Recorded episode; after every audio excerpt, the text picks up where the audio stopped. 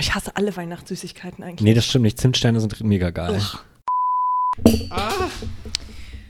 Eieiei. Boah, aber Vanillekipferle sind mega geil. Ja, das stimmt. Siehste, wusste, Oh, okay. damit kriege ich dich.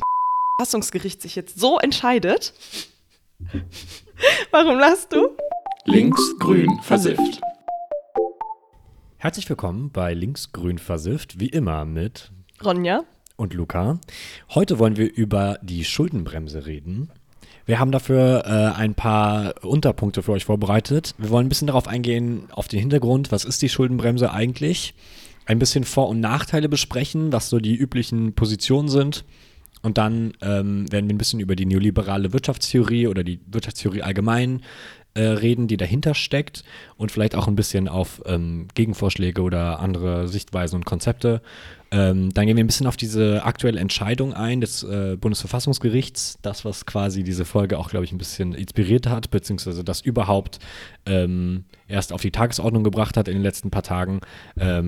Ähm, und ja, bevor wir loslegen, ähm, ihr habt bestimmt bemerkt, dass wir jetzt äh, eine Folge ausgesetzt haben, zwei Wochen. Wir entschuldigen uns sehr dafür. Ja. Leider waren Ronja und ich beide krank Ja. in dieser Zeit. Ähm, genau, wir hatten auch kurz überlegt, euch einen kleinen Teaser äh, sozusagen hochzuladen und äh, zu sagen, dass äh, wir ein, einmal einen Zyklus aussetzen. Ähm, ja, leider haben wir euch, hat das irgendwie nicht geklappt und äh, wir haben euch das dann auch erspart, weil das klang, glaube ich, auch nicht so appetitlich. Nee, das stimmt. Sehr verschleimt. Aber äh, wir versuchen jetzt wieder uns ans normale, ähm, an den normalen Rhythmus zu halten. Und äh, ja, vielen Dank, dass ihr dann wieder regelmäßig einschaltet. Ich würde sagen, wir steigen direkt ein, oder Ronja? Ja, äh, wie eigentlich fast immer geht's los mit dem Hintergrund zu dem Thema, über das wir heute reden wollen. Und ähm, da ich selber keine Finanz- oder Wirtschaftsexpertin bin, musste ich mich sehr viel einlesen in dieses Thema. Und ich dachte, vielleicht geht das ein paar von euch auch so und deshalb werde ich hier jetzt so ganz Sendung mit der Maus mäßig am Anfang anfangen. ich hoffe, Was Luca, ist eigentlich Geld? ich hoffe, du langweilst dich nicht. Nee, Nein, nee überhaupt nicht. schnell. Übrigens, wirklich eine spannende Frage, was Geld eigentlich ist, aber egal, das springt den Rahmen dieser Oh, lass mal eine. Folge über Geld machen. Ja, voll gut. Machen wir. Okay, nächstes Mal vielleicht. Heute geht es um die Schuldenbremse. Also, ganz grundsätzlich ist natürlich klar, dass der Staat Geld braucht für zum Beispiel Gehälter von BeamtInnen. Instandhaltung von Infrastruktur, Sozialabgaben und solche Sachen. Ähm, und wenn die Einnahmen, die der Staat ja auch hat, also durch Steuern, wenn die nicht ausreichen, um alle diese Kosten zu decken, dann kann ein Staat Kredite aufnehmen. Ähm, und die Idee, die grundsätzliche Idee dahinter ist, dass Haushaltsdefizite in Rezession, also in einem negativen Wirtschaftswachstum, durch Überschüsse in Hochkonjunkturphasen ausgeglichen werden können. Also dass quasi im einen Jahr ein bisschen mehr ausgegeben wird und das dann im nächsten Jahr wieder ausgeglichen wird. Nicht immer sofort im nächsten Jahr, aber so im Großen und Ganzen. Und es hat sich dann aber gezeigt, dass Deutschland in der Vergangenheit sehr viel mehr Geld ausgegeben hat, als es eingenommen hat. Und die Schulden sind dann so stark angewachsen, dass der Großteil der Steuereinnahmen im Endeffekt nur noch zur, zum Ausgleich der Zinsen verwendet wurde. Ähm, dass Länder Schulden haben, ist total normal. Also ich habe hier mal so ein paar Zahlen rausgesucht. Die USA zum Beispiel ähm, ist im Jahr 22 um 29.849 Milliarden Euro verschuldet gewesen. Und im Vergleich dazu hatte Deutschland ähm, im Jahr 22 nur 2.563 Milliarden Schulden. Ähm, also im Vergleich sind wir da eigentlich noch ganz gut dabei, aber insgesamt sind alle Länder oder die meisten Länder sehr stark verschuldet. Ähm, und die Idee der Schuldenbremse ist dann, dass die Schulden heutiger Generation quasi nicht auf ähm, Kosten der zukünftigen Generation gehen sollen und dass deshalb die Schulden reduziert werden müssen durch die Schuldenbremse. Ähm, diese wurde seit, also gibt es seit 2011, dann jetzt in Deutschland, die wurde 2009 von der damaligen Bundesregierung eingeführt und ist seit 2011 im Grundgesetz verankert. Artikel 108 Absatz 3 ist das genau genommen, wenn es euch interessiert. Und ähm, ja, da wird eben dann, wurde entschieden, dass Bund und Länder ihre Haushalte ohne die Aufnahme von neuen Schulden regeln sollen. Ähm, für den Staat wurde da quasi eine fixe Zahl festgelegt. Das sind 0,35 Prozent der Wirtschaftsleistung. Also ähm, vorgesehen ist, dass Deutschland sich jährlich um 0,35 Prozent der Wirtschaftsleistung neu verschulden darf. Und äh, die Länder selber dürfen aber seit 2020 gar keine Schulden mehr aufnehmen. Und ähm, aber diese neu eingeführte Schuldenbremse konnte dann 2011 schon aufgrund von Wirtschafts- und Finanzkrise nicht eingehalten werden, was irgendwie ein bisschen witzig ist.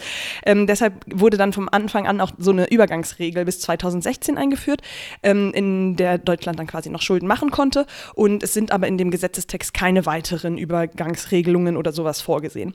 Aber in Notfallsituationen wie zum Beispiel Pandemien oder auch in Natur Naturkatastrophen Naturkatastrophen, ähm, kann, kann die Schuldenbremse ausgesetzt werden. Das war auch eben dann durch die Corona-Pandemie der Fall, worauf wir dann später auch noch genauer eingehen werden. Ähm, die Regierung muss dann aber auch schon einen Plan zum Abzahlen der Schulden vorlegen. Ähm, und es gibt auch schon einige Kritik ganz grundsätzlich an diesem Gesetz. Zum Beispiel gibt es keine klare Definition, was jetzt eine Notsituation ausmacht und was nicht. Ähm, zum Beispiel könnte man, man denken, dass die Klimakrise auch eine Notsituation darstellt. Da hat sich aber jetzt herausgestellt, dass das unter diesem Gesetz nicht angewandt, angewandt werden kann weil eben die Klimakrise seit Jahrzehnten bekannt ist. Ähm, und außerdem ist auch dieser Wert von 0,35 Prozent irgendwie relativ willkürlich festgelegt worden. Niemand mhm. weiß so genau, wie man auf diesen Wert gekommen ist. Und das ist halt schon, zeigt schon, dass es irgendwie halt nichts Konkretes ist. Mhm. So, so viel zum Hintergrund der ganzen Situation. Genau, ja, ich glaube, äh, absolut alles gute Punkte. Äh, ich glaube, man muss dazu fügen, dass die CDU mit SPD, glaube ich, war das damals in der mhm. GroKo, die Schuldenbremse eingeführt hat. Ja. 2011 war das, hast du eben schon gesagt. Ähm, aber das äh, ist natürlich auch irgendwie interessanter, wenn wir bestimmt später noch zu, bei den politischen Auswirkungen drauf zurückkommen. Aber diese Idee, dass quasi die, die es eingeführt haben, eigentlich selber nie darunter ähm, leiden mussten, in Anführungsstriche, also nie selber äh, sich wirklich dran halten mussten, weil es eben diese Übergangsregelung gab ähm, und auch weil daran eigentlich kein Interesse bestand. Also Merkel war jetzt auch nicht dafür bekannt, dass sie ähm, äh, gern gespart hat ja. oder so. Und ich meine, das ist ja auch ein Grund, warum sie ähm, ähm, so lange im Amt geblieben ist, ist, glaube ich, dass durchaus auch äh, viele ähm, ja, so Wahlgeschenke gemacht wurden. Ähm, ich habe es mal äh, auch in einem Artikel nachgelesen. Am Ende der Ära Merkel gab es 27 Sonderzweck- oder Treuhandvermögen des Bundes, also mit anderen Worten einfach Schattenhaushalte, mhm. die einfach nur darauf ausgelegt waren, die Schuldenbremse zu umgehen sozusagen. Deswegen, also darüber reden wir gleich später, aber ähm, das, was Merz da so tut, als ob jetzt irgendwie die Ampel äh, jetzt groß neue Schulden macht ja. und äh, irgendwie das Land ähm, kaputt, spar, äh, kaputt ähm, irgendwie wirtschaftet, ähm, stimmt so nicht und ähm, also hat es vorher bei der CDU auch noch nie gegeben. Ähm, und es ist also im besten Fall Symbolpolitik, wahrscheinlich einfach auch nur heuchlerisch. Ähm, aber ja, ich finde das auch so krass. Also, das wird irgendwie auch vergessen zu erwähnen. Total. Dass ich glaube, äh, gerade in der medialen Debatte wirkt das so, als ob das eigentlich nur ein neue, neues Phänomen der Ampel wäre, als ob das irgendwie Habeck oder äh, Olaf Scholz oder Christian Lindner oder so ähm, irgendwie versemmelt hätten. Aber ähm, dem ist halt einfach nicht so. Ja, ich muss auch sagen, die Position von Friedrich Merz verstehe ich in der ganzen Debatte überhaupt nicht. Der, ähm, also die Klage, auf die wir später auch noch eingehen werden vom Verfassungsgericht, die kam ja auch von der Union. Und es hat so ein bisschen jetzt den Anschein, dass die Union äh, sich so gegen sämtliche Investitionen stellt. Mhm. Aber so von meinem aktuellen Gefühl her wird nächste, äh, bei der nächsten Regierung wieder auch die Union beteiligt sein. Und dann müssen sie ja irgendwie ihren Kurs wieder komplett wechseln. Ich muss da so ein bisschen an ähm, 1984 denken, wo sie so diese Riesenveranstaltung haben und dann wird auf einmal gesagt, oh, wir sind jetzt doch nicht mit der Partei im Krieg, sondern mit der und alle müssen es glauben. Und genauso genau, wird die Union vorgehen. Ja, und zwar nicht nur bei der nächsten Bundestagswahl, sondern ja jetzt schon, ja. weil das Problem ist ja, dass ähm, die ganzen CDU-geführten und CSU-geführten Bundesländer ja selber jetzt die Krise kriegen. Ja, total. Weil die warten auch alle auf riesige Investitionspakete. Da gibt es ganz viele Projekte, der Klimatransformationsfonds, werden wir auch alles gleich noch erklären.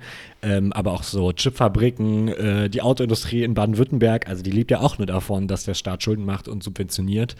Ähm, und die brauchen das Geld auch in der nächsten Zeit und zwar in größerem Umfang für halt die Transformation der deutschen Wirtschaft in Richtung einer vermeintlich, sagen wir zumindest, grünen Wirtschaft. Äh, und das ähm, heißt auch, dass es da eigentlich auch so einen ähm, so Kampf gibt zwischen der Bundes-CDU ja. und den Ländern, ja. die das überhaupt gar nicht wollen. Also die wollen auch jetzt nicht, dass der Staat 60 Milliarden Euro äh, Schul äh, Schulden ähm, Einfach löscht. so. löscht, so, ne, also irgendwie sparen muss, sondern die hätten schon ganz gern, dass diese Investitionen in Klar. die Bundesländer natürlich weitergehen. Aber dazu später mehr. Ähm, ich glaube, erstmal reden wir noch mal ein bisschen über die Vor- und Nachteile der Schuldenbremse, Genau. das, was so konventionell zumindest ähm, dann sozusagen angenommen wird oder was, was da die Argumentationen sind und das ähm, zerpflücken wir dann danach noch ein bisschen. Okay, also dann, äh, wir fangen mit den Nachteilen an.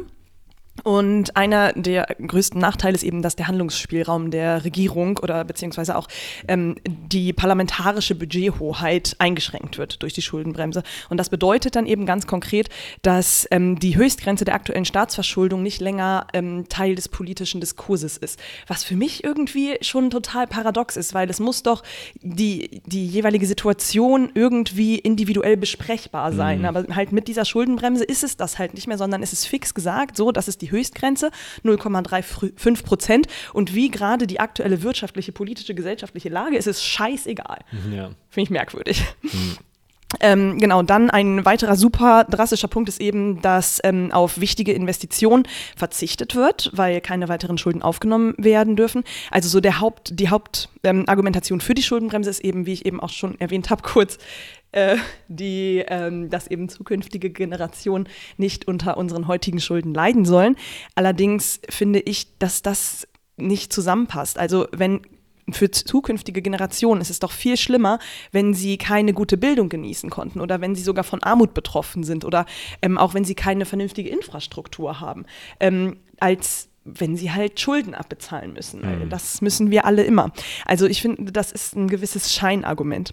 Genau, ich glaube, das ist auch eins der größten Punkte, ähm, weil das ist ja eigentlich das Hauptargument, würde ich auch sagen, weshalb ähm, die Union und auch die FDP vehement dafür ist. Die sagen ja ähm, sozusagen, das ist wirtschaftlich besser, wenn man keine, nicht viel Schulden macht und das ist sozusagen ungerecht für die nächste Generation, die das dann Ja. alles irgendwann abbezahlen muss.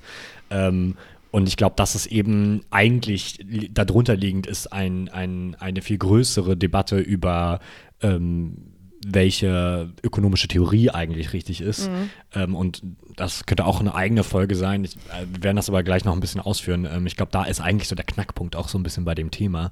Ähm, weil so Sachen wie, dass es jetzt irgendwie festgelegt ist, ist ja auch ein bisschen willkürlich. Also Ja. die Frage ist, wieso denkt man denn, dass es unbedingt so schlecht ist, in bestimmten Situationen Schulden zu machen? Ne? Ja, ja, klar, voll. Also es gibt auch noch viele weitere Nachteile, aber die sind dann auch so ein bisschen theoretisch. Zum Beispiel können eben Bund und Länder auch über Umwege trotzdem noch Kredite aufnehmen. Außerdem ist ganz grundsätzlich zur Überwachung auch ähm, ein Stabilitätsrat ähm, eingeführt worden, der aber selber aus den FinanzministerInnen besteht. Also das ist so eine gewisse Selbstüberwachung ohne Sanktionen, was halt dann im Grunde genommen auch hinfällig ist ähm, und so weiter. Also auch in der Theorie, die da zugrunde liegt, gibt es einige Kritik, aber damit will ich euch jetzt hier nicht langweilen. Deshalb gehen wir vielleicht einfach direkt zu den ähm, Vorteilen über, die gerne genannt werden. Genau, also ein großer Vorteil ist, dass die Staatsverschuldung natürlich dadurch reduziert wird, oder zumindest das ist das Ziel, dass man quasi ähm, äh, die, die Ausgabenlaune des Staates begrenzt. Ähm, das sind ja dann äh, oft Steuergelder, ähm, dass das quasi einfach begrenzt wird. Und man erhofft sich dadurch, dass es natürlich ähm, zu einer gesamtwirtschaftlichen Lage führt, die besser ist, ähm, weil, weil zumindest in dieser herrschenden ökonomischen Meinung ähm, sind Staatsschulden einfach schlecht. Ne? Und das, Ja. man sollte halt keine Schulden machen. Das ist auch so ein bisschen, glaube ich, so eine Sicht, wie so ein Haushalt agieren sollte oder ein Unternehmen.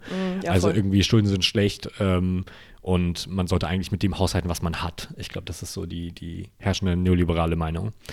Ähm, genau, und dann äh, natürlich gibt es ganz viele andere Punkte, also dass dadurch halt dann die Scha- Staatsschuldenkrise vermieden wird, was man irgendwie ähm, in Griechenland gesehen hat, vielleicht auch in, in Italien, kann man sich auch drüber streiten, werden wir bestimmt auch gleich nochmal drauf eingehen, ähm, dass sozusagen dadurch die finanzielle Handlungsfähigkeit sichergestellt wird, ähm, dass man viele Schlupflöcher äh, damit stopft, weil man sozusagen diese, diese Tricks, wie die du eben genannt hast, ähm, mit, der, mit denen man sozusagen Kredite umgehen kann, dass, dass die abgeschafft werden. Ähm, genau, und dass die Neuverschuldung quasi äh, in konjunkturell guten Zeiten nicht mehr so einfach möglich ist, sondern dass man eben versucht, mit den Einnahmen zu haushalten, die man hat. Genau, also ein Punkt, den ich noch ähm, interessant fand in der Vorbereitung, ist eben, dass die Finanzmärkte nicht das Vertrauen in die Zahlungsfähigkeit des Staates verlieren sollen, was ich von der Theorie her, von der Idee irgendwie verstehen kann. Allerdings ähm, hatte ich das ja eben auch schon gesagt, dass alle Länder so unglaublich hohe Schulden haben und Deutschland ist da jetzt wirklich nicht Spitzenreiterin, ähm, weshalb ich das auch fragwürdig finde, dass das jetzt quasi da als Argument mit herangezogen wird ähm, und warum dann Deutschland jetzt um, um ausgerechnet Deutschland dann jetzt da ähm, eben keine weiteren Schulden aufnehmen will. Also ist für mich einfach nicht schlüssig. Nee, absolut. Und ähm, diese Idee, dass sozusagen, ja, das, ich glaube, das ist halt einer der Knackpunkte, ob man jetzt sozusagen äh, den Staat so ein bisschen sieht, wie halt so ein Haushalt oder ein Unternehmen, oder ob man halt da denkt, okay, das ist eigentlich was ganz anderes und funktioniert auch ganz anders. Ja. Und deswegen gelten da halt diese irgendwie Regeln, die man irgendwie in seinem Alltag kennt, einfach nicht. Ähm, und ich glaube, dass also da kann man lange drüber streiten und werden wir auch gleich ein bisschen, ähm, ist vielleicht die gute Überleitung ins nächste Ja, Thema. voll. Genau, also äh, ich werde ein bisschen was über diese Wirtschaftstheorie erklären. Ich glaube, ähm, nur um das einmal genannt zu haben, das ist oft bekannt unter so einer Art ähm, Neoliberalismus, wird das, glaube ich, in Deutschland auch oft genannt. Ähm, die Ökonomen selber sagen dazu Neoklassik. Ähm, und dem gegenüber steht so ein bisschen ähm, ja, eigentlich so ein bisschen alles andere. Also ähm, das nennt man auch heterodoxe Wirtschaftstheorien, aber unter anderem so Sachen wie Ke Keynesianismus, also von, von Keynes oder ähm, Modern Monetary Theory. Das ist ähm, auch so ein bisschen die Idee, dass ähm, Staatsschulden quasi eigentlich gut sind. Ja. Ähm, dass die ähm, auch zum Teil wünschenswert sind. Ähm, genau, aber die Neoliberalen, die Neoklassik, die sieht halt die Geldmenge, also es ist sozusagen die Menge an Schulden, die es gibt, ähm, oder, beziehungsweise Geld, was im Umlauf ist. Und das ist interessanterweise eigentlich dasselbe. Also nämlich, wenn ein, wenn ein Staat Schulden macht, dann wird das ja investiert. Ja. Oder äh, also letztlich funktioniert das so, du gehst irgendwie zu einer Bank und die gibt dir dann Geld Ja. und dafür hat sie einfach Geld aus dem Nichts erschafft. Und Ja, das sind aber dann Okay. natürlich Schulden, weil sozusagen bei der Bilanz der Bank steht da ein Minus vor und bei dir steht jetzt ein Plus. Aber deswegen, also zumindest unter diesen ähm, nicht, in der nicht neoklassischen Welt sieht man das eigentlich so, dass man eben Schulden braucht, um zu investieren, weil das ist eigentlich der Knackpunkt. Also Ja, okay. und nur so wächst auch die Wirtschaft. Also der eigentliche Treiber des Kapitalismus sind sozusagen Schulden. Voll krass. Darf ich da einmal noch kurz Ja, nachfragen? Also, und zwar, du hast gerade gesagt, dass quasi das Geld, das im Umlauf ist und Schall, äh, Schulden in dem Fall als gleich angenommen werden. Heißt das dann, dass Geld, das quasi, also das, das physische Geld, dass das so einen geringen Anteil ausmacht an dem Geld, das halt quasi digital wirklich existiert, dass es einfach vernachlässigt werden kann? Oder wie verstehe ich das? Ja, also es kann nicht vernachlässigt werden, aber es ist, steht überhaupt nicht im Vergleich. Also ich, es sind, ich weiß die genauen Zahlen nicht aus dem Kopf, aber es sind unter 10 Prozent auf jeden Fall. Okay, ja. Also das meiste Geld ist Ja. einfach nur, man nennt das Buchgeld oder Giralgeld. Okay. Das ist quasi nur irgendwelche digitalen Zahlen. Und deswegen, also man sagt doch mal Geld drucken, aber natürlich ist es das Ja, nicht, ja, nee. sondern das EZB macht halt da ein paar Nullen auf dem Genau. Computer und das ist es dann halt, ne? Ja, und da, ich wollte dich auch noch mal ganz kurz Ja. deinen einen Punkt herausholen, weil du das gerade so in einem Nebensatz erwähnt hast, Ja. aber ich das voll krass finde und ich mir nicht sicher bin, dass das alle wissen. Also wenn ich einen Kredit aufnehme bei der Bank, dann gibt diese Bank mir unter Umständen den Kredit, weil sie mich für kreditwürdig hält und ähm, sagt dann im Grunde genommen, ich bekomme 100.000 Euro, die ja aber nicht wirklich existieren. Es gibt da keinen äh, Gegenwert, sondern das ist einfach nur digital. Und im Grunde wird dadurch jedes Mal, wenn Kredit aufgenommen wird, wieder neues Geld erzeugt. Richtig. Und wenn du deinen Kredit abgezahlt hast, ähm, schwindet das auch wieder. Ne? Ja. Also dann sinkt die Geldmenge wieder. Und das ist eben, also die Neoklassik hat diese, diese Kopplung irgendwie, sieht das halt nicht so. Und für die ist quasi ähm, die Geldmenge eigentlich das Gegenstück zur Inflation. Und die sagen, je mehr Schulden ein Staat macht, desto höher ist halt die Inflation. Ähm, und dass sozusagen die Geldmenge eigentlich die Inflation treibt. Und das war in den ähm, 70ern und 80ern ähm, eine sehr, oder auch ein bisschen davor, also Milton Friedman war da ein ganz großer Verfechter von, war das eine sehr weit verbreitete Theorie und also die ganzen sozusagen ähm, damaligen Konservativen wie Reagan und Thatcher haben das alle äh, betrieben. Und äh, man ist da ein bisschen von abgekommen und hat eigentlich jetzt zurück wieder gefunden, zu, zum Teil zumindest zu, zu diesen keynesianischen Ansätzen, zum Teil auch so Post-Keynesianismus, ähm, auch im Zuge der Weltwirtschaftskrise. Weil das ist nämlich das Interessante. Also ähm, das Problem, wenn jetzt wirklich eine Wirtschaftsrezession herrscht, ist eben, dass keine Investitionen mehr stattfinden. Ne? Ja. Also die Unternehmen können ihre, ähm, können ihre Produkte nicht mehr verkaufen, weil die Menschen kein Geld haben. Und weil Leute kein Geld haben, kaufen sie nicht mehr Produkte. Und dadurch, also es ist eigentlich so eine Art äh, Kreislauf, dass sozusagen die, die, die Unternehmen ihre Produkte eben nicht mehr verkaufen können. Und dadurch werden die Unternehmen ärmer, die Gehälter sinken und die, die Menschen, die eigentlich die ähm, sozusagen die Kaufkraft ausmachen des Landes, der Wirtschaft, die, denen geht es dann auch schlechter. klar. und das ist dann so eine, so eine Negativspirale. Und deswegen, das ist eigentlich so sozusagen in, dieser, in diesem Keynesianismus, die Grundidee ist, dass man in konjunkturell schwachen Zeiten ähm, muss man halt eigentlich investieren und muss man quasi Schulden machen, eben um die Wirtschaft am Laufen zu halten Ja. oder zu stützen. Ähm, und in, in, der, in der Phase macht es dann sozusagen keinen Sinn zu sparen, weil das macht das ganze Problem Ja. nur noch schlimmer. Ja. Ähm, und das ist zum Beispiel passiert im, im, in der großen Depression in den 20er Jahren in den USA und auch hier ist eigentlich genau das. Also man hat super viel produziert, ähm, aber die Löhne sind nicht gleichmäßig gestiegen. Und das heißt, die Leute hatten halt eben nicht keine Kaufkraft und dadurch ähm, gab es halt ein riesen Absatzproblem für die ganzen Unternehmen. Also sie haben einfach ihre Waren nicht mehr verkauft bekommen. Ja, klar. Und dann mussten sie Leute entlassen, die haben ihre äh, Jobs verloren, Mhm. dadurch hatten sie noch weniger Geld, dadurch wird noch weniger gekauft. Und ich glaube, man kann auch äh, ganz gut sagen, also das ähm, sagt natürlich meine äh, Lieblings-Finanz- äh. Wirtschaftsökonomin bzw. Ähm, Re Redakteurin äh, bei der Taz, die Ulrike Herrmann, ähm, die sagt quasi, in den, die USA hat alles falsch gemacht, was man falsch machen kann in der, in der großen Depression. Also ähm, man hätte eigentlich das Gegenteil machen müssen von dem, was gemacht wurde. Und das zeigt halt auch, eine Wirtschaftskrise beendet halt nicht den Kapitalismus, sondern irgendwann hat sich das dann wieder stabilisiert. Aber natürlich hat das super viele, super viel Leid mit sich gebracht. Es hat Ja. ewig gedauert, also Jahrzehnte. Ähm, und irgendwann fängt das System dann wieder von vorne an und das schaukelt sich wieder auf. Aber man hat es eigentlich ganz gut gesehen jetzt in der Corona-Pandemie, aber auch 2009 haben wir das viel besser gemacht. Also wir haben super viel Geld in die Wirtschaft gepumpt, Ja. haben das ganze System eigentlich am Laufen erhalten. Und das ist eben halt der Unterschied zu einem Haushalt ist, der Staat macht zwar Schulden, aber er druckt dieses Geld halt selbst. Ja. Deswegen, das ist eben nicht so wie irgendwie bei deinem eigenen Konto. Ähm, und das ist, glaube ich, der, eben der springende Punkt. Also die Idee ist, die nächsten Generationen werden eigentlich nicht belastet, weil wenn man die Schulden benutzt, um zu investieren, damit dann die Wirtschaft wieder wächst, Ja. dann ist sozusagen der Schuldenberg von damals im Vergleich viel kleiner.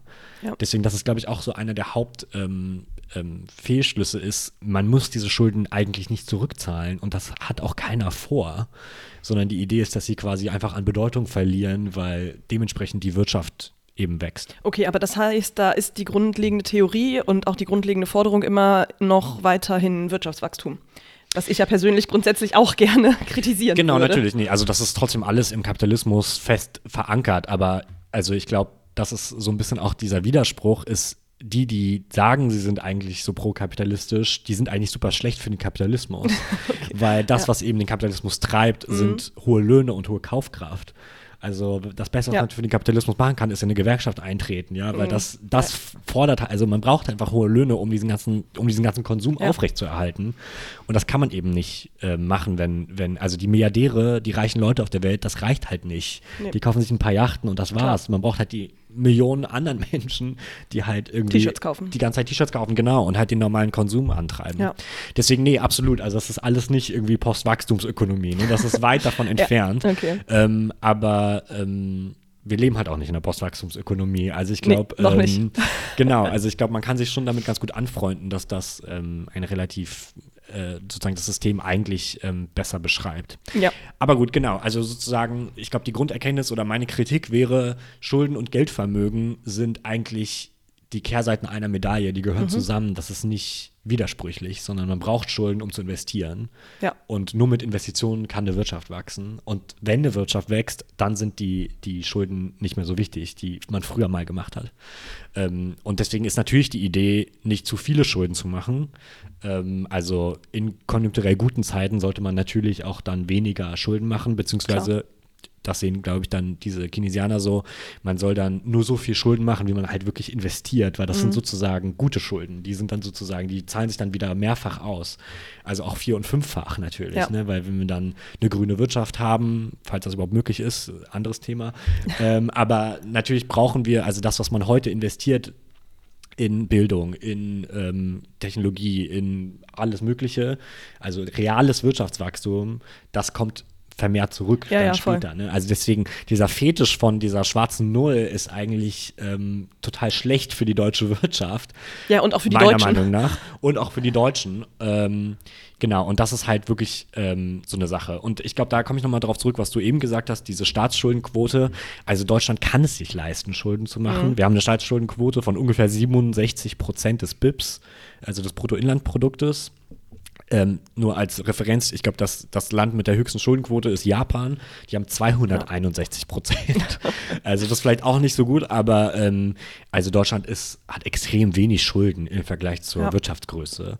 Und ähm, ich glaube, das war auch einer der größten Probleme in den Jahren nach der Wirtschaftskrise 2009, 2010 bis jetzt zur Corona-Pandemie, war halt, wir hatten so niedrige Zinsen, eben dadurch, dass die, die Europäische Zentralbank so viele Staatsanleihen ausgegeben hat, so viele Schulden, neue Schulden gemacht hat was nämlich eigentlich das gleiche ist. Also sie haben sozusagen sehr viel Geld gedruckt und dadurch wurden ja die Zinsen auf ein Nullniveau gedrückt, beziehungsweise sogar negativ.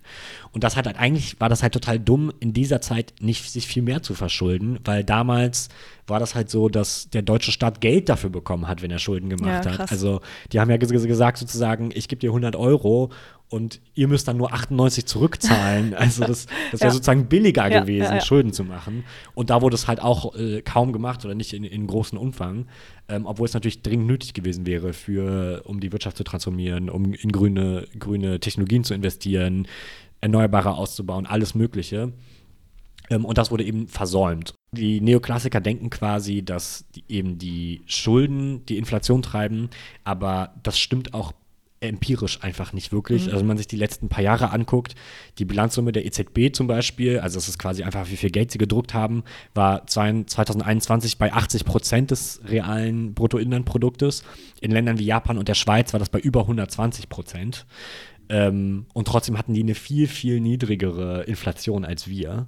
Also Ja. bis zu 10 Prozentpunkte niedriger. Also man kann nicht sagen, dass Inflation ist dasselbe wie Schulden machen, sondern das stimmt einfach wahrscheinlich nicht. Was natürlich nicht heißt, dass sehr viele Schulden nicht auch Inflation treiben können, aber das gibt eben da keinen direkten Zusammenhang. Nämlich, es gibt eigentlich nur zwei Grenzen bei der Staatsverschuldung und das ist, man darf quasi nicht zu viel Schulden im Ausland haben und das hat Deutschland nicht, weil wir so ein großer Exportweltmeister sind und man darf eben nicht so viel Schulden machen, dass man eine Inflation treibt durch sowas wie Hyperinflation, was wir zum Beispiel in der Weimarer Republik gesehen haben, aber davon sind wir auch weit, weit, weit entfernt. Also die Gründe für die Inflation jetzt sind halt Angebotsschocks wegen dem Ukraine-Krieg, äh, extrem hohe Energiepreise, die die Preise nach oben getrieben haben. Es ist nicht unsere Neuverschuldung. Deswegen, Okay. wir dürfen Schulden machen und wir können Schulden machen und äh, das ist sozusagen kein guter Grund, um die Schuldenbremse anzuführen. Gut, also ja. So, ich habe ein bisschen Monolog gehalten Nee, jetzt, aber voll gut. Also ich habe richtig viel gelernt. Ich denke mal, ihr auch. Und zusammenfassend kann man sagen, die Schuldenbremse ist Schwachsinn und sollte wieder abgeschafft werden. Genau, also weil es ähm, bindet einen einfach zu stark daran. Also man, man muss natürlich Ja. irgendwie, also man muss irgendwie gucken, dass es in einem Rahmen bleibt, aber wir sind lange, lange sehr weit davon entfernt zu sagen, äh, irgendwie, dass unsere Schuldenquote gefährlich wäre für unsere Wirtschaft. Ja, Habeck hat gesagt, wir haben uns freiwillig die Hände hinterm Rücken zusammengebunden und sind dann in einen Boxkampf getreten. Also so beschreibt er die Schuldenbremse. Genau, und das Sehr ist halt wirklich, also das ist jetzt auch nichts Neues. Ich habe auch ein Zitat rausgesucht. Ähm, vielleicht kommen wir dann gleich ins nächste Thema, nämlich Ja, ja. die aktuelle Entscheidung des Verfassungsgerichts. Aber Bodo Ramelow, der Ministerpräsident von Thüringen, hat 2009, nur weil es gerade so gut passt, hat er auch gesagt, äh, sie beschließen heute etwas, aus das sie nie wieder aussteigen können. Haben sie den Mut und steigen sie aus dieser Fehlentwicklung aus. Und er hat dann später auch noch gesagt, dass die ähm, zukünftigen Haushalte der, der Bundesregierung dadurch un handlungsunfähig gemacht werden. Ja. Also eigentlich hat er genau die Lage beschrieben, in der wir jetzt sind. 2009 hat er das 2009, gesagt, ja, jetzt es war 14 vo- Jahre im später. Bundestag, also es war vollkommen abzusehen, Ja. dass das einfach keine gute Idee ist. Ähm, und äh, es führt halt jetzt zu diesen Problemen, die äh, eigentlich ähm, äh, selbst gemacht sind. Und das ist, glaube ich, auch wirklich eine der wichtigen Sachen, wenn ich das als Abschluss sagen darf. Nämlich, die Ampel hat jetzt kein rechtliches Problem, sondern ein politisches. Ja, genau. Das ist das Ding. Ähm, vielleicht fragt ihr euch, warum alle zurzeit über diese Schuldenbremse reden, weil, also die gibt es halt schon seit 2011, 2016 ist sie dann voll eingeführt worden. Ähm, aber es hat da jetzt eben vor zwei Wochen eine Entscheidung vom Bundesverfassungsgericht gegeben. Und äh, die war sehr, sehr gravierend, diese Entscheidung, und ha- hat eben für die aktuelle Regierung wirklich drastische Folgen. Ähm, und deshalb gehen wir jetzt nochmal auf dieses Thema ein und deshalb reden auch alle gerade so, so viel über die Schuldenbremse. Also ähm, diese Entscheidung, die das Verfassungsgericht da ähm, getroffen hat, war die erste zur Schuldenbremse und dadurch war sie eben auch sehr richtungsweisend. Ähm, und also, ich weiß nicht, ob wir das vorhin schon erwähnt haben, aber ist auch egal, ich wiederhole es einfach nochmal. 2022 wurde die Schuldenbremse ausgesetzt aufgrund von der Corona-Pandemie. Ähm, und 60 Milliarden, die halt da quasi ähm, ja, an Schul- Schulden gemacht wurden, wurden letztlich nicht benötigt. Ähm, und dann hat die Bundesregierung entschieden, diese, diese 60 Milliarden in einen anderen Topf fließen zu lassen, nämlich in den Klima- und Transformationsfonds, kurz KTF. Auf gleiche Weise sind auch noch Gelder in den Wirtschaftsstabilisierungsfonds WSF geflossen, aber bei dieser Entscheidung vom Bundesverfassungsgericht ging es erstmal nur um diese 60 Milliarden, die in den KTF geflossen sind. Ähm, und die Union hat eben vor dem Verfassungsgericht geklagt und hat gesagt, dass was die Regierung da gemacht hat, diese 60 Milliarden umzuleiten in einen anderen Fonds, das kann nicht sein, dass das so gemacht wird, weil es quasi eine Umgehung der Schuldenbremse ist. Und ja, die Union hat Recht bekommen. Das Verfassungsgericht hat ähm, entschieden, dass diese Umbuchung nicht verfassungskonform ist. Und somit sind diese 60 Milliarden, die für den Klimatransformationsfonds vorgesehen waren, jetzt quasi weg. Also einfach verschwunden Genau, die dürfen ähm, nicht mehr verbucht werden, sozusagen. Ne? dürfen nicht mehr verbucht werden. Und ähm, Lindner hat es dann auch gleich an dem Tag gesagt, so, ähm, es dürfen jetzt keine weiteren Buchungen aus dem Fonds ähm, gemacht werden, weil eben jetzt geguckt werden muss, wie das eingespart werden kann. Ähm, um ein paar Beispiele zu nennen, äh, aus, diesem, aus diesem Klima- und Transformationsfonds sollen ähm, Sanierung von Gleisanlagen be bezahlt werden. Die ökologische Gebäudesanierung ist davon betroffen, Elektromobilität, Wasserstofftechnologie oder auch Investitionen, Mikroelektronik, Chipindustrie, alles solche Sachen. Und ähm, ich finde es aber nochmal ganz wichtig hier zu sagen, dass hier nicht das Verfassungsgericht das Problem ist, sondern das Problem ist eben das Gesetz. Und das Verfassungsgericht, das entscheidet ja quasi nur, was nach dem Gesetz richtig und was falsch ist. Und hat sich quasi hiermit an das Gesetz gehalten. Und eigentlich hätte der Regierung auch klar sein müssen, dass das nicht verfassungskonform ist. Also viele Leute sagen auch, sie sind da wirklich sehenden Auges ins offene Messer gelaufen. Ähm, und deshalb fragt man sich jetzt auch, äh, wieso haben sie das gemacht? Ähm, die, also im Grunde haben wir jetzt wirklich hier diese Krisenlage. Also im, es ist kein Geld mehr da, das schon ausgegeben wurde. Und es hätte im Vorfeld klar sein müssen, dass es soweit kommt. Und auch, also dass es jetzt diese Klage gab von der Union, das ist ja nicht erst seit vorgestern so, sondern das war klar für lange Zeit. Und ähm, da wurde mehrfach auch im Bundestag drüber Ja. geredet. Und trotzdem hatte die Ampelregierung keinen Plan vorgelegt, was jetzt passiert. Und also es war ja auch zu erwarten, dass das Bundesverfassungsgericht jetzt so entscheiden wird. Und nichtsdestotrotz hat die Regierung halt keine Idee, wie sie jetzt mit der Situation umgeht. Und was ich auch super krass finde, ist eben, dass Scholz sich so lange so krass bedeckt gehalten hat. Also erst heute, wir nehmen am 28.11. auf, erst heute hat der sich überhaupt mal zu der ganzen Lage geäußert und gesagt, ja, Mist, wir stecken in der Scheiße. Ja, und ich muss auch sagen, also das finde ich wirklich ein interessanter Aspekt, der glaube ich auch in der medialen Berichterstattung ein Stück weit zu kurz kommt. Nämlich das Gericht hat nicht gesagt, dass jetzt diese Notlagen explizit verboten sind, sondern Ja. hat auch ausdrücklich auf diesen Handlungsspielraum hingewiesen, hat halt gesagt, man darf eben nicht ähm, sozusagen einmalig diese Notlagensituation erklären und das Geld dann 24, 2025, 26 ausgeben, sondern müsste halt dann diese äh, Notlage halt dann jährlich wiederholt sozusagen feststellen. Aber das ist ja nicht dasselbe wie zu sagen, man darf jetzt irgendwie gar keine neuen Schulden machen. Also Ja. das stimmt halt auch so auch Nee, nicht. voll. Sondern die haben halt gesagt, so wie es quasi verbucht wurde, war das falsch.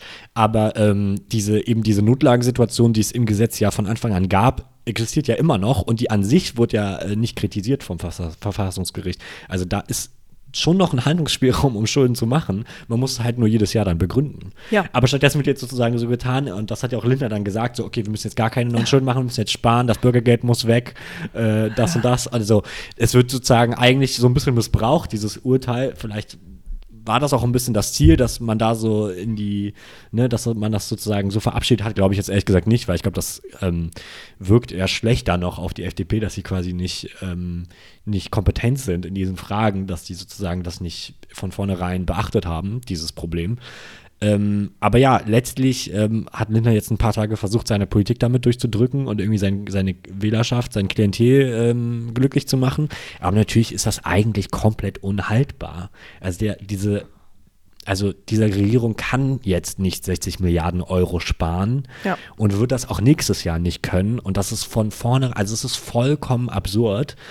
Ich glaube, es geht jetzt eigentlich nur darum, das irgendwie so zu machen, dass halt Lindner Gesicht bewahren kann, weil das ja auch eigentlich in seinem Interesse nicht ist. Also ich glaube, es wird irgendwie darauf hinauslaufen, dass ähm, wahrscheinlich der Kanzler dann seine Richtlinien von seiner Richtlinienkompetenz gebraucht macht. Ähm, wie gesagt, weil das, also es wird einfach nicht passieren, dass in dem Umfang gespart wird. Und das ist halt das Interessante, worauf ich vorhin auch angesprochen habe. Das wollen eben auch die CDU-geführten Nee, Bundesländer klar. nicht.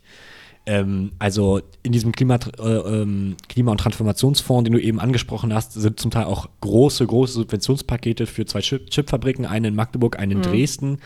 Ähm, ich meine, also Sachsen-Anhalt wird CDU regiert, die haben auch schon alle bei März geklopft und gesagt so, hey, hey, warte mal, ja.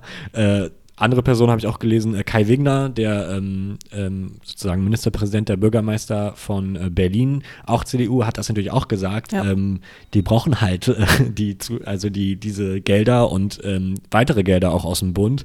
Äh, die wollen überhaupt nicht sparen und Ja. ähm, die sehen das auch überhaupt nicht ein, dass das jetzt auf einmal nötig sein soll. Deswegen ist es, wie gesagt, halt wirklich so ähm, irgendwie so ein Angriff aus der Opposition, der aber eigentlich überhaupt nicht umsetzbar ist. Nee. Und also, was ich gehört habe, ist, dass Lindner dann jetzt eben nachträglich wahrscheinlich die Notlage ausrufen will, wo ich mich auch frage, inwiefern das überhaupt sinnvoll ist, ähm, weil ja quasi dann ist die, die Notlage halt, Mist, wir haben zu viel Geld ausgegeben und haben jetzt nicht genug Geld. Und das ist dann eine Notlage, aber das ist dann auch irgendwie ähm, ein bisschen die Schuldenbremse ausgenutzt. Und auch, also Wahrscheinlich müsste dann ja die Schuldenbremse für 2024 auch schon wieder ausgesetzt werden, damit diese 60 Milliarden irgendwie wieder reinkommen. Und dann ist halt die Frage, wozu gibt es denn dann überhaupt noch die Schuldenbremse, wenn sie jetzt halt die ganze Zeit ausgesetzt wird, Ja. weil wir halt zu viel Geld ausgegeben Es haben? ist halt auch Also- eine dumme Idee. ja, es ist einfach wirklich nicht zu Ende gedacht, meiner Meinung nach. Und aber ich frage mich immer, das kann doch nicht sein. Es sind ja alles intelligente Menschen, diese PolitikerInnen. Es kann doch nicht sein, Ja. dass die das nicht verstehen. Ja, ich weiß nicht. Es ist schon auch interessant. Ich meine, dieses Glauben von, okay, der Staat funktioniert so wie ähm, ein Haus oder irgendwie ein Unternehmen. Ich glaube, das ist auch in der Bevölkerung so weit verbreitet, äh, wahrscheinlich auch mit Absicht so weit verbreitet worden vielleicht, ähm, dass äh, zum Teil, glaube ich, auch PolitikerInnen wirklich Angst davor haben, ähm, weil die das natürlich viel besser verkaufen können. Das sind Ja. sozusagen Steuergelder und deswegen muss man damit äh, sehr knapp haushalten. Ähm, aber dass sozusagen dieser Staat dieses Geld überhaupt erst gedruckt hat, um es den Menschen zu geben, bevor sie es wieder als Steuern eingenommen haben, das wird irgendwie weggelassen. Ähm, und ja, der, also zum Beispiel, ich glaube, Obama äh, 2009 bei der Wirtschaftskrise hat auch deutlich weniger Schulden aufgenommen, als er eigentlich gebraucht hätte, um die Krise gut zu überstehen. Ähm, und man kann ein ziemlich gutes Argument dafür ähm, aufstellen, äh, also Argumente dafür finden, dass diese Entscheidung und die dementsprechende langjährige erst Erholung der US-Wirtschaft zum Teil auch zur Politikverdrossenheit geführt hat und zur schlechten wirtschaftlichen Lage von vielen ähm, ArbeiterInnen, ähm, die dann erst sowas wie Trump ermöglicht haben. Ja, krass. Also Ja, es ist stimmt. wirklich interessant. Also dass ähm, man hatte damals noch so Angst vor, vor diesem, diesen Schulden ähm, irgendwie Stigma, Mhm. diese, diese Idee von Schulden sind so böse und schlecht, dass ähm, selbst Obama sich halt wegen der WählerInnen nicht getraut hat, das zu machen, weil er hatte eine Mehrheit im Kongress, er hätte Ja. das ohne Probleme machen können in den ersten zwei Jahren seiner Amtszeit, hat er aber nicht. Ja, und ähm, das ist zum Beispiel was super interessant, nämlich das haben die jetzt in der Corona-Pandemie überhaupt nicht gemacht. Die haben ein Riesenpaket geschnürt. Trillionen Ja. haben die zusammengeballert, ähm, haben das alles in die Wirtschaft gepumpt, hat auch super funktioniert. Also der Wirtschaft ging, ging es äh, sehr viel schneller, viel besser als vielen anderen Wirtschaften äh, auf der Welt. Ähm, und ich glaube, da hat man auch ein bisschen aus diesen Fehlern gelernt. Also jetzt gerade auch in Bezug auf unsere vorletzte Folge zu Rechtsruck und ähm, also ne, schlechter wirtschaftlicher Lage und so, jetzt irgendwie groß im großen Stil Milliarden einzusparen, Ja, das ist wäre keine gute Idee. katastrophal. Keine gute Idee. Also nicht nur für das Klima katastrophal, sondern wirklich auch für die Lage der Menschen in diesem Land Ja. und dementsprechend auch eben für ähm, ja, die politische Ausrichtung und den Extremismus. ne? Ja, und auch, also wenn ich ja grundsätzlich keine äh, große Freundin der Wirtschaft bin, aber ähm, wenn halt diese Investitionen jetzt nicht stattfinden, wie du gerade schon gesagt hast, zum Beispiel in die Chipfabriken und solche Sachen, dann wird Deutschland eben als au- auch als ähm, Standort immer unattraktiver. Ja. Und wir haben in diesem Land diesen hohen Wohlstand, weil wir eben eine starke Wirtschaft haben. Und durch diese Einsparungen würde das wirklich krasse Einschränkungen zur Folge haben.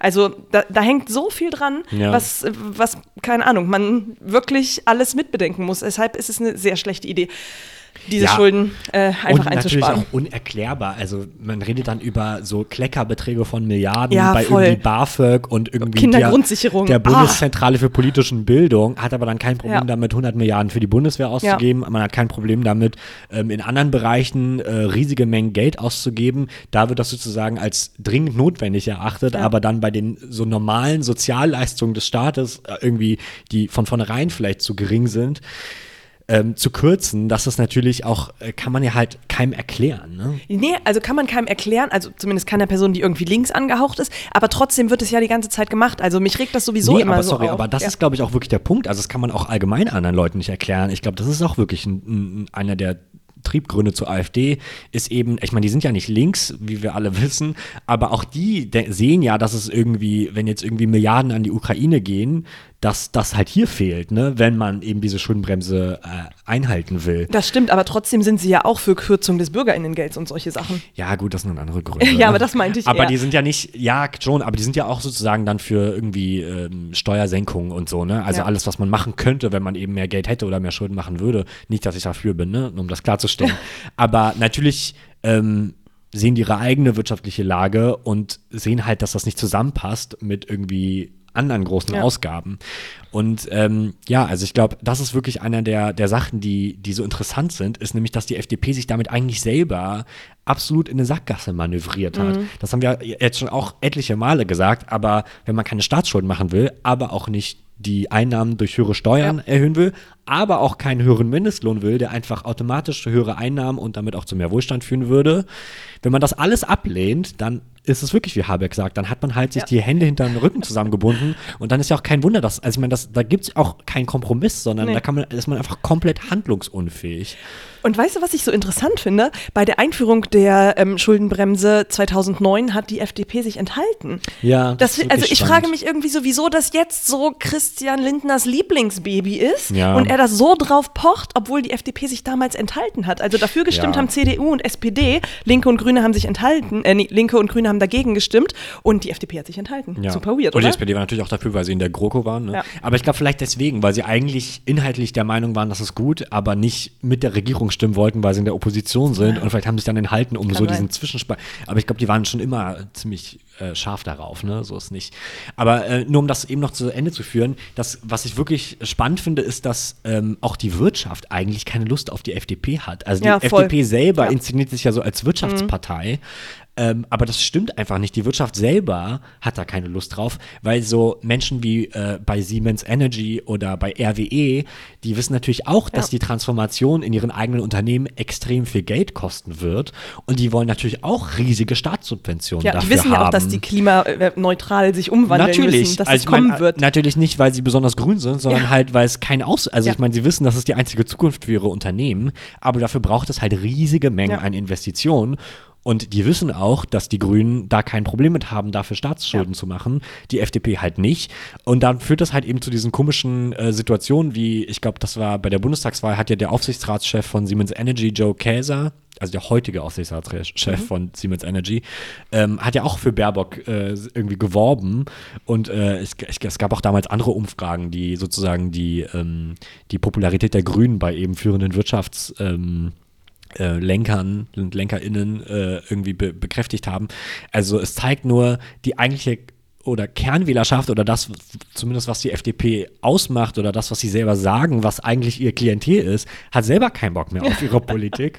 Ja. Und äh, da braucht man sich halt auch nicht wundern. Ähm, also die sind halt jetzt äh, irgendwie in der Todeszone bei unter 5% langsam ähm, und wissen halt selber nicht so recht, was sie tun sollen. Und das ist wirklich, glaube ich, auch für die Ampel extrem spannend, weil zum ersten Mal ist, sind sie so ein bisschen in der Lage, wo sie eben nicht sagen können, was Sache ist. Weil die Grünen haben kein Problem damit, die haben ähnliche Umfragewerte wie 2021.